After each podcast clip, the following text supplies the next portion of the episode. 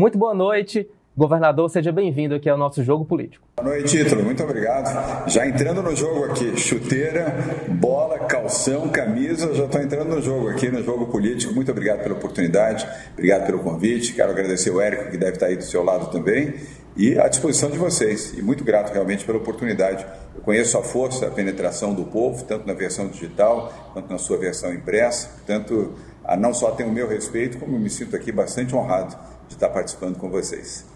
Nós que agradecemos, governador, pelo que vocês viram aí, o governador já está realmente aquecido, preparado para essa disputa presidencial que vai ser bem concorrida neste ano de 2022. E como o governador acabou de adiantar, aqui do meu lado eu tenho o editor executivo, editor-chefe de política do Jornal Povo, Érico Firme, que vai me ajudar a bater essa bolinha, deixar o nosso jogo mais interessante. Boa noite, Érico, seja bem-vindo também. Boa noite, Ítalo, boa noite, governador João Dória e para quem está acompanhando a gente.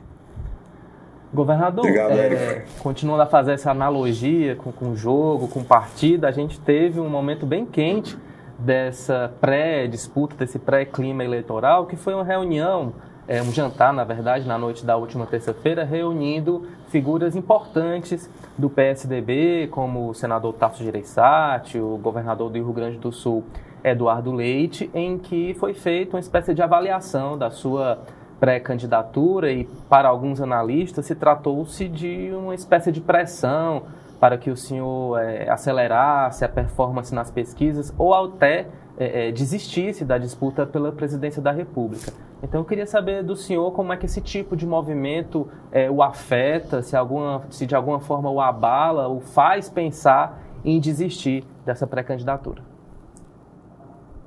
Aí, bom, estamos no jogo. É, isso é parte do jogo. A canelada aqui a colar faz parte do jogo. Você tem treino de times, eu adoro futebol, portanto falo aqui com um pouquinho de conhecimento de causa, porque eu jogo bola, eu gosto de jogar futebol. É, às vezes você tem treino é, de uma equipe, de um time, titulares e reservas, e às vezes tem canelada aqui a colar, tem um que levanta e fala, o que, que é isso tal. Faz parte do jogo. Ali nós tínhamos cinco PSDBistas. Isso não quer dizer que eu os desrespeito, mas eu ganhei dos cinco. Então eram cinco derrotados ali, uh, no chamado jantar dos derrotados. Mas isso não significa desrespeitá-lo de forma alguma, porque eu venci o Eduardo Leite, eu tenho respeito por ele, é o governador do estado do Rio Grande do Sul. O outro era o Zé Aníbal, ex-senador da República, que disputou as prévias comigo e também perdeu. Uh, o outro foi o Aécio Neves, que disputou também as prévias apoiando o Eduardo Leite perdeu. E o outro senador que eu gosto muito, Tasso Gereissati, mas que também apoiou o Eduardo Leite e perdeu. Inclusive aí, no estado do Ceará, ah, eu saí com mais votos do que o Eduardo, no estado do nosso senador Tasso Gereissati. E, então, isso faz parte do jogo. Eu levo isso uh, dentro da, da, boa bola, daquilo que se joga dentro do campo democrático. Uh, e, obviamente, não tem a menor possibilidade de desistir. Eu não desisto de nada. Uh, ao longo da minha vida, eu aprendi a ser perseverante, determinado. Ítalo, e, e também a você, Érico, que está entrando aí no jogo agora, eu vim de baixo. Eu comecei minha vida como office boy, aos 13 anos de idade, e trabalhando de dia, estudando à noite, numa escola pública aqui em São Paulo, porque a escola pública era gratuita, como toda escola pública é, que minha mãe não tinha dinheiro para pagar a minha escola. Uh, e eu usava passe de ônibus para poder chegar até a minha escola. Eram quatro ônibus, dois para chegar no trabalho, dois para chegar na escola e três para voltar para minha casa. Alguém que começa a vida como office boy, uh, trabalhando para ajudar a mãe a pagar a conta de luz, para não cortar a luz da nossa casa, como foi cortado várias vezes. Nós não tínhamos dinheiro para comprar carne. Comíamos feijão, arroz e ovo. Ovo, arroz e feijão todo dia. Não tinha dinheiro para comprar carne, suco, fruta, salada, verdura. É, alguém que começa como boy, que constrói a sua trajetória de vida, trabalhando, se dedicando, perseverando, compreendendo a dimensão da dificuldade, vai desistir de alguma coisa? Não desisto de nada. Vou até o fim. Eu conquistei as prévias com um conjunto de pessoas que eh, apoiaram. Esse conjunto de pessoas foram 44 mil PSDBistas, tucanos, que votaram em todo o Brasil. Nós vencemos a eleição. Então, quem vence tem que disputar, vai para a final, vai disputar a final, vai disputar a semifinal e depois vai disputar a final. É assim no futebol. Não tem uh, cartolagem que quem ganhou não leva. Quem ganhou disputa uh, as quartas de final, a semifinal e a final do campeonato. E é assim que nós vamos fazer, somando forças, agregando, uh, se possível, outros partidos e colocando as bandeiras, que não são só as bandeiras do PSDB, é a bandeira do combate à pobreza, à miséria, à fome. O Brasil dobrou, Ítalo, o número de pessoas com fome. O Brasil tinha 15 milhões de pessoas entre desempregadas e pessoas com alguma renda, 50 reais por semana, uh, com biscates e com algum tipo de uh, trabalho eventual. Hoje nós temos 30 milhões, 15 milhões em situação de pobreza e 15 milhões em extrema pobreza. Nós temos que fazer aquilo que aqui em São Paulo eu tenho muito orgulho. Nós estamos fazendo. Nós temos 2 milhões de pessoas aqui uh, em situação de pobreza e extrema pobreza, um estado que tem 46 milhões de habitantes. E aqui nós fizemos a Bolsa do Povo, 535 reais para o atendimento a essa população com a contrapartida do trabalho. Aqui nós não damos dinheiro para a população ficar em casa. Aqui a população, nessa situação, trabalha e tem a remuneração pelo seu trabalho. Colocamos o alimento solidário, gratuitamente, evidentemente, com cestas básicas de 25 quilos de alimento, incluindo a proteína, incluindo a mistura, a carne. Para essa população, 4 milhões e 300 mil cestas entregues. E fizemos o Vale Gás desde maio do ano passado. Agora que o governo federal começou a tratar o Vale Gás com alguma seriedade. E nós já entregamos aqui um botijão de gás a cada dois meses, gratuitamente, para essa população vulnerável. E transformamos a educação aqui do estado de São Paulo, onde, aliás, o Ceará é um exemplo nacional de qualidade na educação. O Ceará tinha mais escolas de tempo integral do que São Paulo. São Paulo tinha 364 escolas de tempo integral. Sobral e várias outras cidades são referências hoje na educação pública e eu reconheço isso. Mas eu disse ao Rosélio Soares, que é o nosso secretário da Educação, Ítalo, e a você também, Érico, e ele foi ministro da Educação do presidente Temer, num bom governo e um bom ministro da Educação. Eu disse: nós temos que sextuplicar o número de escolas de tempo integral em São Paulo. Não faz sentido termos só 364 escolas, ainda que eu uh, entendo que é melhor ter do que não ter. Sabe quantas escolas de tempo integral temos hoje aqui em São Paulo? 2.050 escolas. Tínhamos 100 mil alunos estudando em escolas de tempo integral, 8 horas de aula dia. Hoje nós temos 1 milhão 122 mil alunos estudando em escolas de tempo integral, três refeições dia, com, com segurança alimentar, comem carne, comem frango, comem peixe, comem verdura, comem frutas, tem suco natural uh, durante as refeições uh, que realizam, tem curso de inglês, o inglês para todos. O ensino fundamental estabelece pelo currículo nacional que o inglês só deve ser ministrado nos dois últimos anos do ensino fundamental. Aqui em São Paulo, não. Desde o primeiro ano. As crianças vão sair agora nesse ano de 2022 falando inglês. O básico, o intermediário ou superior saberão ler e compreender o idioma inglês. Isso muda a perspectiva de vida de um jovem na sua empregabilidade ou no seu instinto empreendedor. São essas transformações que nós realizamos aqui. Então, uh, Ítalo, estou no jogo, amigo, e vou jogar o jogo, e bem jogado. Quer saber? Eu gosto. Governador, um ponto que o senhor não abordou nesse balanço que o senhor fez, mas foi o que lhe deu mais visibilidade nacional foi a questão da vacina, né? O senhor vacina. comprou uma briga, enfim, para que o, é, é, pudesse iniciar a vacinação. E alguns dos críticos apontam dentro do partido, né, diz, olha, o Dória tem um mérito enorme na vacinação, mas isso não está se revertendo em intenções de voto. E eu queria saber do senhor se o senhor esperava que estivesse no patamar inicial maior, a partir da vacinação, o senhor acha que a vacinação vai lhe impulsionar ainda, vai ter esse reconhecimento do eleitor? E se lhe preocupa o patamar que o senhor está hoje é, iniciando a pré-campanha? Érico, uh, primeiro um agradecimento e depois duas respostas às duas boas perguntas que você fez. Primeiro, obrigado pelo reconhecimento uh, e isso nos orgulha muito. Nós trouxemos a vacina para o Brasil, uh, graças ao impulso, à determinação aqui de São Paulo e do Instituto Butantan, nós iniciamos a vacinação no Brasil em janeiro.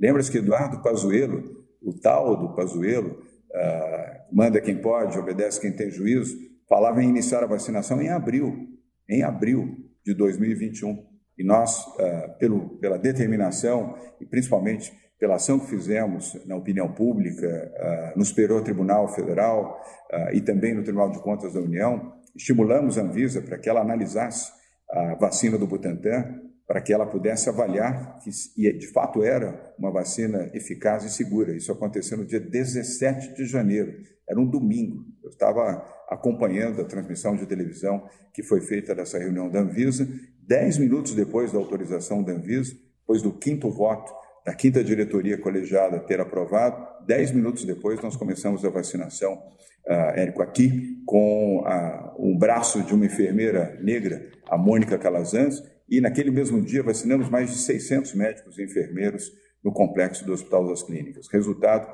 dez dias depois o governo brasileiro começou a vacinar, porque a pressão da opinião pública foi tal que não deu mais para seguir aquele prazo do Pazuello de abril. Ele teve que encurtar e começar a vacinar. E nós fornecemos 110 milhões de doses da vacina do Butantan para o braço de milhões de brasileiros, talvez vocês tenham tomado, eu tomei, que estão salvos, estão vivos, graças a essa vacina. Então, obrigado pelo reconhecimento. E esse esforço será sim, e aí já respondendo a segunda das suas perguntas, será sim uh, lembrado, mas na hora oportuna.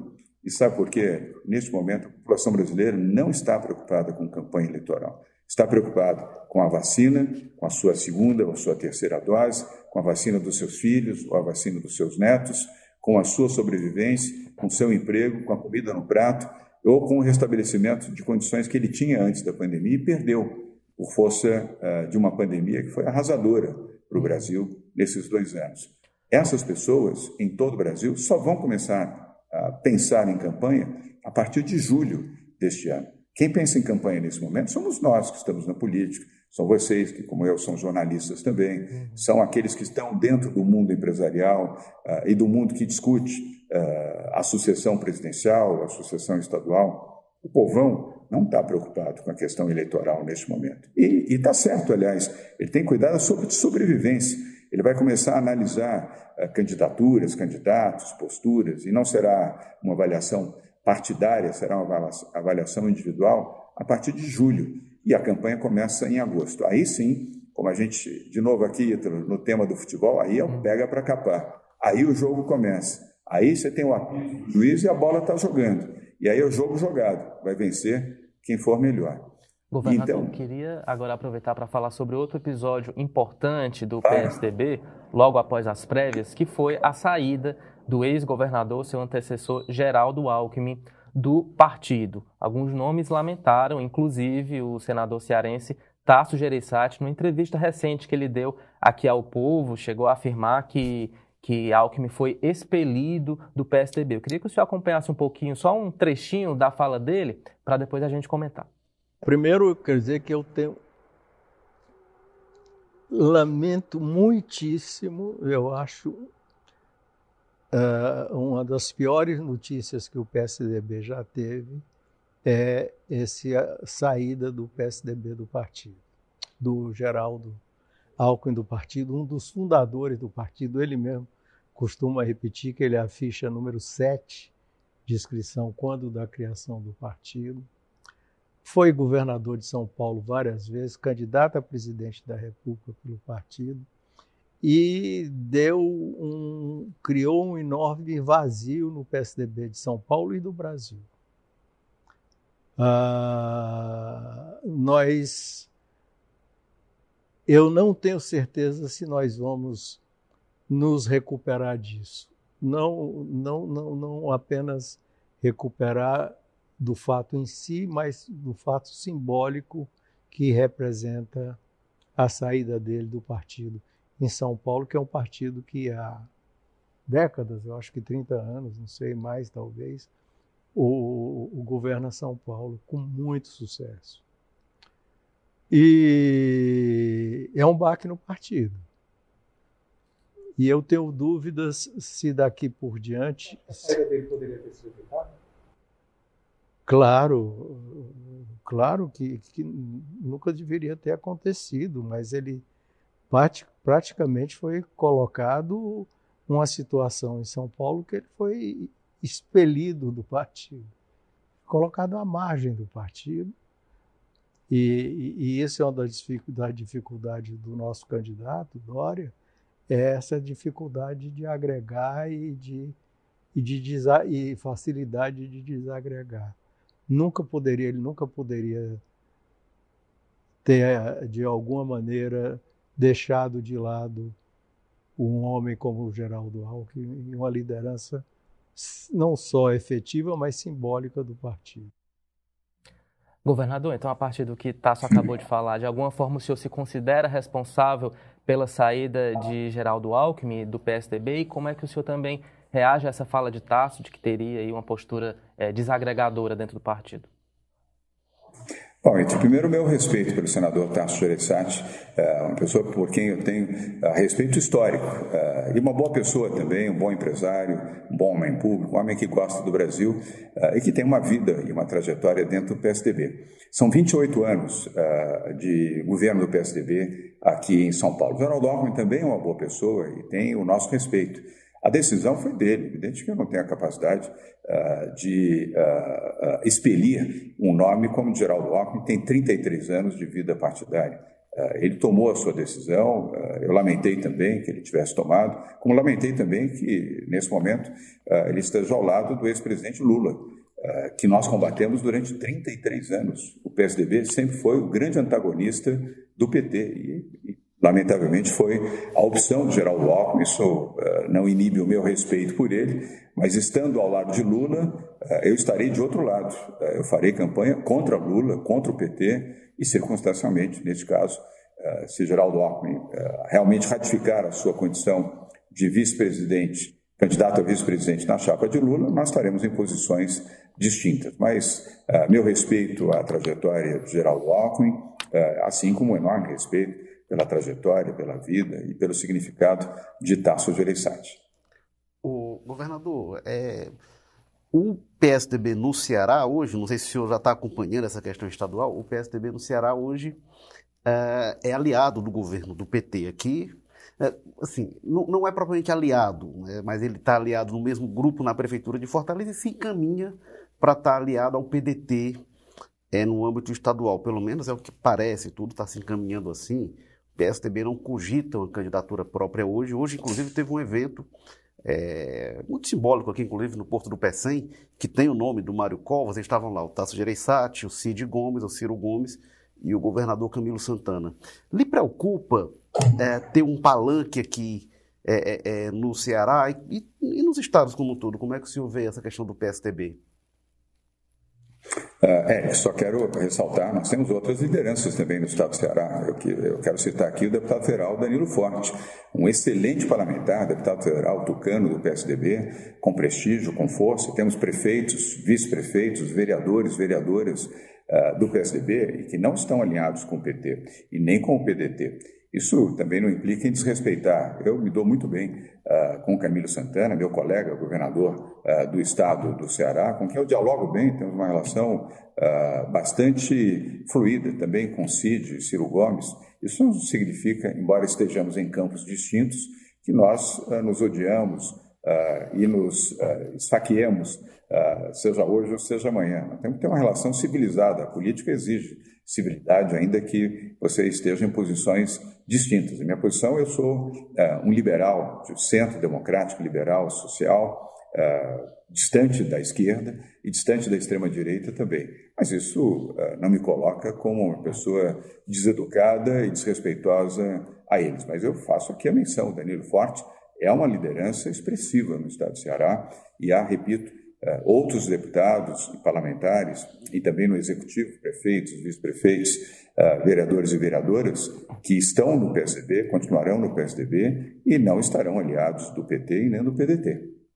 Governador, aproveitando então que a gente está falando de Ceará, o nosso estado virou aí um território disputado por pré-candidatos à presidência da República. Na última terça-feira tivemos o ex-juiz Sérgio Moro, com quem o senhor já se reuniu, dialoga. Tivemos também o presidente Jair Bolsonaro, Ciro, claro, sempre por aqui. É, como é que o senhor pretende disputar é, não só o voto nordestino, mas o voto cearense, que acaba simbolicamente tendo um peso muito forte nessa disputa pela presidência? Ítalo, fazendo campanha. É que nem o jogo. Como é que você vai disputar um campeonato? Jogando. Uh, e você joga uh, fora de casa, na casa do adversário, mas joga também para conquistar o respeito uh, da torcida, mesmo que ela circunstancialmente possa não estar lhe, aplaudindo e apoiando. foi assim no passado, em várias candidaturas do PSDB. Eu quero lembrar que Fernando Henrique Cardoso foi eleito duas vezes presidente da República como, como integrante do PSDB. Ele é praticamente um paulista, embora tenha nascido no Rio de Janeiro, mas a vida inteira morou aqui em São Paulo e ganhou duas eleições, inclusive no Ceará. Tanto uh, eu vejo isso com otimismo, de forma respeitosa, uh, repito, em relação aos adversários circunstanciais, mas nós faremos campanha. Além disso, eu sou filho de nordestino. Não sou filho de cearense, mas sou filho de baiano. Tenho parte do meu sangue no Nordeste e respeito pela vida do Nordeste e compreensão também das necessidades, das carências e das oportunidades que há no Nordeste. Nós vamos falar sobre isso. É, o nordestino e o Nordeste como um todo não pedem piedade, pedem oportunidade. Oportunidade para o desenvolvimento econômico, a geração de emprego, a geração de oportunidades, sobretudo para os mais jovens, no âmbito da tecnologia, da inovação, do agronegócio, é, das energias renováveis, que uh, já tem no Ceará um extraordinário parque eólico e também um parque uh, de captação de energia solar e muito em breve também de energia oceânica, que é uma nova modalidade de energia limpa. são vocações naturais do estado do Ceará, entre outras tantas que possui e que podem ser potencializadas. E aqui não estou nem entrando no mérito, um mérito, aliás, dos melhores, na área de serviços da economia criativa, onde o turismo é predominante com uma indústria em franco desenvolvimento no estado do Ceará. Então, falando a verdade, disputando, fazendo um bom debate e estando presente também. Eu vou visitar todo o Brasil e estarei presente no Ceará também. E tenho muito carinho da população cearense, eu estive aí já várias vezes, inclusive na pré-campanha, no período das prévias, estive aí conversando, dialogando, participando conversando com a população, com militantes do PSDB, com empresários, com formadores de opinião e com vocês também, do Jornal O Povo, emissoras de televisão uh, e de rádio. E estarei aí novamente a partir de abril, quando já não mais como governador de São Paulo, e sim como candidato do PSDB, estarei rodando o Brasil. Viva a campanha! A campanha política é a democracia, Rita. Por isso que a democracia é linda, é boa, é positiva, ela dá chance e oportunidade a todos não há território ganho, não há território fechado e nem eleição que se vence na véspera. Eleição se vence no trabalho. Aliás, uma lembrança aqui para o meu amigo Érico. Érico, eu quando disputei a Prefeitura de São Paulo aqui em 2016, oito meses antes do pleito, nós estamos há nove meses agora do pleito, eu tinha 1% no Ibope, 1%. Depois, na segunda pesquisa do Datafolha, eu tinha 2%. Naquele momento, o candidato que liderava aqui as pesquisas em São Paulo, na capital, tinha 38%. O segundo tinha 24%, o terceiro era uma mulher, Marta Suplicy, tinha 17%, a quarta era Luiz Erundina, com 12%, o quinto era o então deputado federal Major Olímpio, infelizmente falecido, o líder era o Celso Russomano, e o vice-líder era o prefeito da capital de São Paulo, Fernando Haddad. Lula não estava preso, estava solto, e Dilma Rousseff era presidente da República. Eu estava lá embaixo, na rabeira, lá atrás.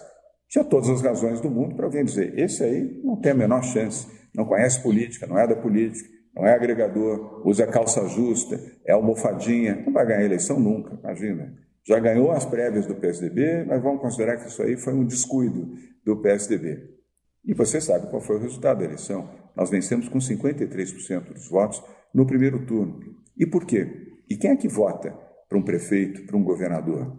Não é a classe média, não é a Faria Lima, não são aqueles que uh, representam uh, a classe mais favorecida. São as pessoas mais simples, são as pessoas mais pobres, são aqueles vulneráveis que digitam lá o seu voto para eleger um prefeito e um governador. Portanto, viva a democracia. Viva a democracia, Ítalo. Viva a oportunidade de fazer campanha. Uh, e é isso que mostra o grande valor da democracia no Brasil é o exercício de uma eleição livre, direta, soberana. E quem vai decidir isso é o povo. E isso é que nós vamos uh, apresentar nos próximos meses plataformas uh, e dialogando e conversando com a população do Nordeste, do Norte, do Centro-Oeste, do Sul e do Sudeste. Governador, o senhor apontou, inclusive, algumas das virtudes do Ceará, mas eu queria falar de um problema que a gente tem, um problema muito grave, que é a questão da violência, a questão das facções criminosas. Uma coisa que nos aflige há algum tempo, é uma realidade que São Paulo é, convive há mais tempo até do que nós e de outra maneira. A gente queria ouvir, inclusive, sobre a sua experiência em São Paulo com as facções. Uma questão aqui é a chegada de facções de, de fora, facção de São Paulo, facção do Rio de Janeiro, aí nasceu facção cearense também, e a gente convive com essa realidade. Como é que São Paulo lida com essa questão das facções? Aqui é polícia na rua e bandido na cadeia. Ah, nós eh, treinamos, equipamos e preparamos a Polícia Militar e a Polícia Civil. Aliás, hoje anunciei um aumento de 20% no salário de todos os policiais militares, Polícia Civil, Polícia Científica, bombeiros e também agentes penitenciários. E fizemos um investimento de 4 bilhões de reais em equipamentos para a Polícia Militar e a Polícia Civil. A compra de mais helicópteros, hoje a frota de helicópteros de São Paulo é de 30 uh, ah, helicópteros para a Polícia Civil, Polícia Militar. Compramos mais dois helicópteros bimotores para o atendimento da Polícia Militar, além da Polícia Ambiental. Uh, compramos 75 mil armas Glock, que é a melhor arma do mundo em licitação internacional, armamento austríaco, que uh, representa o sonho de consumo de todo bom policial, é ter uma arma que seja melhor do que a arma empunhada pelo bandido, ampliamos o sistema penitenciário, criamos aqui a Dronepol, a polícia de drone. Hoje nós temos mais de 300 drones em operação pela Polícia Militar e pela Polícia Civil, e drones de alta tecnologia, 100 mil novos coletes à prova de bala, também importados, concorrência internacional, carabinas, metralhadoras equipamentos, para que a Polícia de São Paulo seja mais equipada do que qualquer facção criminosa. Aqui não tem moleza bandido aqui em São Paulo, não. O bandido aqui vai enfrentar uma polícia preparada e bem treinada. Compramos também 5 mil bodycams nas câmaras corporais, que hoje estão uh, nos uniformes de todos os batalhões da Polícia Militar do Estado de São Paulo. São 88 mil policiais militares, 25 mil policiais civis, que atuam na defesa e na proteção da população aqui em São Paulo. Ítalo, também é você, Érico, uma informação que vocês se lembram. Nós colocamos 22 líderes da facção criminosa PCC em prisões federais no nosso segundo mês de governo aqui. E sabe qual foi o primeiro que, algemado nas mãos e nos pés, entrou num Hércules da FAB para uma prisão federal? O Marcola, que diziam que ninguém tocaria no Marcola, que jamais ele seria removido, do presídio onde estava, aqui em Presidente Prudente, no interior de São Paulo, pois ele foi o primeiro que entrou no avião da FAB com a Polícia Militar do Estado de São Paulo, que o transferiu para uma prisão federal. Depois, outros nove líderes do PCC também foram. São 31 líderes que estão em prisões federais com isolamento pleno. Aqui, repito, é polícia na rua e bandido na cadeia. Aqui não tem condescendência com facção criminosa. Aqui nós combatemos facções criminosas. Governador, é, agora voltando a falar um pouco das pesquisas, o cenário que a gente tem agora é de uma dificuldade muito grande dos candidatos da chamada terceira via de furar essa polarização atualmente existente entre o ex-presidente Lula e o presidente Jair Bolsonaro. Mais bem colocado é o ex-juiz e ex-ministro Sérgio Moro, com cerca de 7, 8% das intenções de voto. É, esse cenário se continuando, esse cenário sendo o mesmo pelos próximos meses, é, o senhor estando atrás de Sérgio Moro, o senhor abriria mão da candidatura para apoiá-lo, unindo esses nomes da terceira via, ou, como o senhor já disse, vai até o fim da partida, não importa o resultado das pesquisas?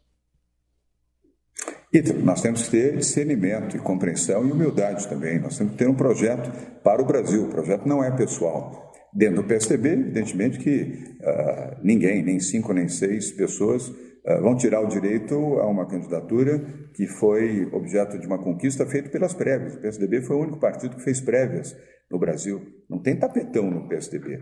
A outra coisa é você ter o diálogo com outros nomes, e Sérgio Moro é um bom nome, Simone Tebet é um bom nome, Alessandro Vieira é um bom nome, uh, Elisiana uh, Gama é outro nome.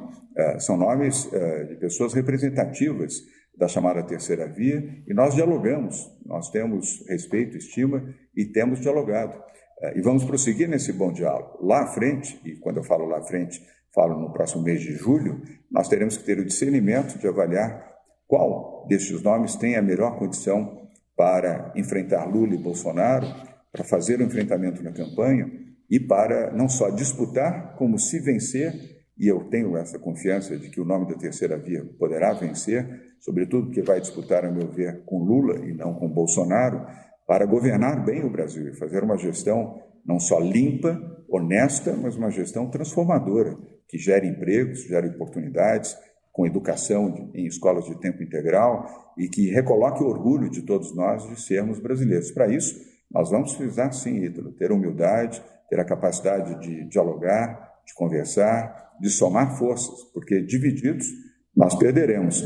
E se perder, perde o Brasil porque não me parece que nem o pesadelo de Lula, nem o pesadelo de Bolsonaro podem representar uma solução para um país conflagrado como o Brasil, um país dominado pelo ódio, pelas fake news, pela inflação de 10,67%, pelo aumento no custo dos combustíveis, do botijão de gás, na negação à vacina, uh, na visão uh, negacionista de que a gripezinha e o resfriadozinho, que já levaram a vida de 630 mil brasileiros, não deve ser encarado com responsabilidade e com obediência à ciência e à medicina, não serão os extremistas que vão trazer ao Brasil alento, esperança, emprego, oportunidade e honestidade também. Quero lembrar aqui que os fins não justificam os meios.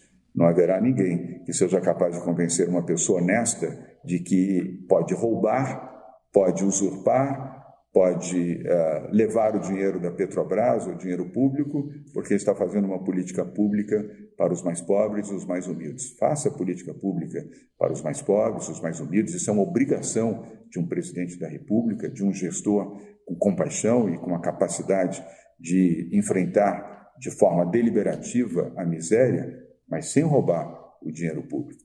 E quer dizer também que, se avançarmos nesse diálogo, eu acredito, inclusive, que Ciro Gomes poderá e, a meu ver, deveria participar desse diálogo também. E eu tenho a expectativa de que ele terá a grandeza também de integrar esta frente e dialogar em torno desta terceira via. É, governador, eu queria, nessa visita que teve essa semana do presidente Jair Bolsonaro, ele falou de. Ele veio para obras hídricas, circulou o Nordeste aqui para obras hídricas e falou muito aqui do auxílio emergencial, do auxílio Brasil, do quanto aumentou.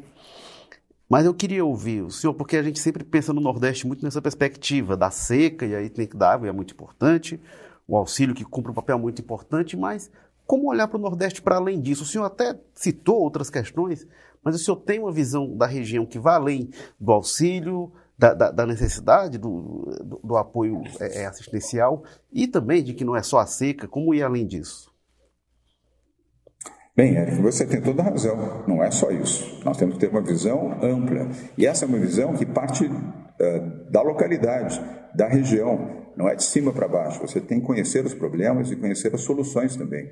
Eu mencionei você, além, evidentemente, da manutenção de programas assistenciais, e são necessários para mitigar a pobreza e permitir que as pessoas tenham, tenham a comida no prato, além da vacina no braço, é criar oportunidades de empregabilidade para os jovens e para os adultos de uma forma consistente em toda a região Nordeste e no Ceará em particular. Aliás, o cearense tem uma vocação extraordinária para a atividade empreendedora. Muitos empreendedores cearenses criaram empresas do nada e hoje são empresas nacionais, algumas até internacionais.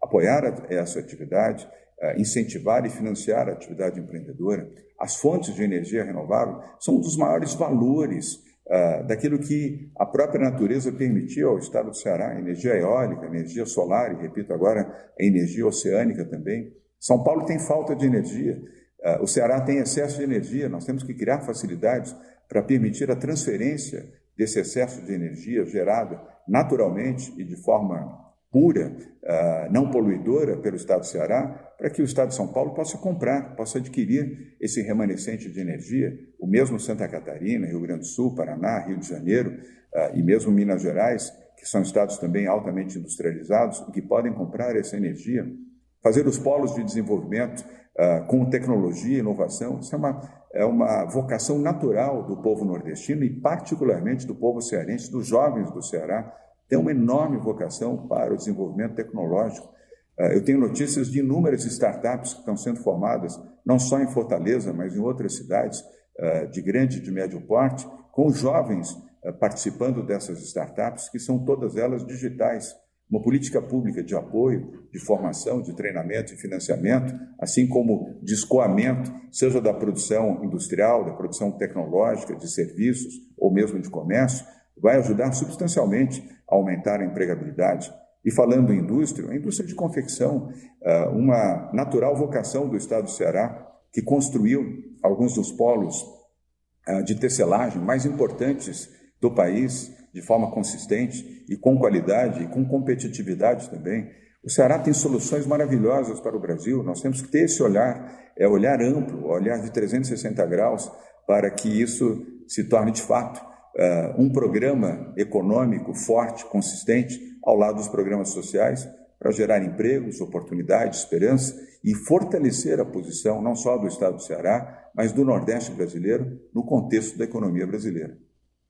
Governador, agora para finalizar realmente, felizmente nosso tempo está acabando, não poderia deixar de falar sobre os lamentáveis episódios envolvendo aí youtubers e a defesa é, do nazismo num contexto em que a gente precisa, pelo contrário, estar tá na defesa dos direitos humanos e de sistemas cada vez mais democráticos é, de governo. E acabou resvalando ali em Kikatagiri, no MBL, com quem o senhor já teve alguma espécie é, de diálogo. Queria ouvir do senhor uma avaliação sobre esses episódios lamentáveis por exemplo, se o senhor defende que o mandato de Kim Kataguiri seja cassado na Câmara dos Deputados.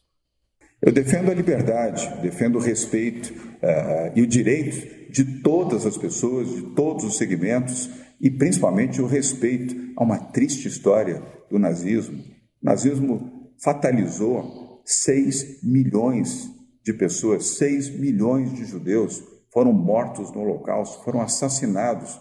Como pode alguém defender o nazismo como partido? Como alguém pode lembrar isso como uma história validada? Isso é o terror é o pior momento da história de todas as nações, o pior momento da humanidade.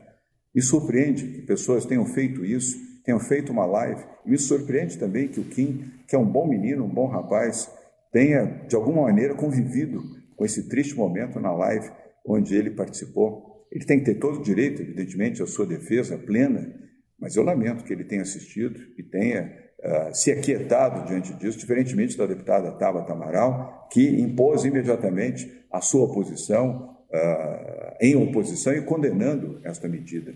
Já basta aquilo que uh, Jair Bolsonaro vem fazendo sistematicamente, imprimindo uma política de ódio, uma política de ódio aos negros, aos quilombolas, aos indígenas, aos, L, aos LGBTs QI+, às pessoas mais humildes. Já basta isso. E agora vir uh, defender partido nazista no Brasil, isso é um absurdo completo. Como é um absurdo também, me permita dizer aqui, Ítalo, que hum. o presidente Luiz Inácio Lula da Silva, ontem, numa live, tenha defendido a regulação de imprensa. Quem quer regular a imprensa quer censurar a imprensa, quer controlar a imprensa, Ítalo. Quer controlar, Érico, a sua palavra, a palavra de vocês, dos jornalistas do jornal O Povo, dos demais jornalistas brasileiros. Como regular a imprensa? Como estabelecer limites para a imprensa? A imprensa tem que ter liberdade. Já há lei, se alguém infringir e CCD, a lei brasileira já estabelece as penalidades. Não é preciso regulação. Os ditadores adoram, adoram amordaçar a imprensa, amordaçar jornalistas ou adoçar aqueles jornalistas que só os adulam e os aplaudem. Nós temos que combater isso, Ítalo. Viva a liberdade, viva o direito da expressão, viva a honestidade e vivam vocês que são jornalistas, e o jornal O Povo tem uma história de décadas em defesa da liberdade, dos princípios da democracia. Eu estarei ao lado da democracia. Eu sou filho de um deputado federal caçado, exilado pelo golpe militar de 64. Meu pai ficou 10 anos no exílio, longe do Brasil. Se voltasse, seria preso. E seria preso por quê? Porque defendeu o Brasil. Meu pai era um idealista, um homem que amava o seu país. E por defender o Brasil, foi exilado. Com centenas, milhares de brasileiros foram exilados, sem contar aqueles que foram uh, ser viciados, aqueles que perderam as suas vidas, porque defenderam o Brasil, defenderam a sua pátria até 1964. Eu quero um Brasil livre, um Brasil democrático, um Brasil que respeite todos os povos, todas as pessoas, a sua diversidade, a sua grandeza e a liberdade da imprensa.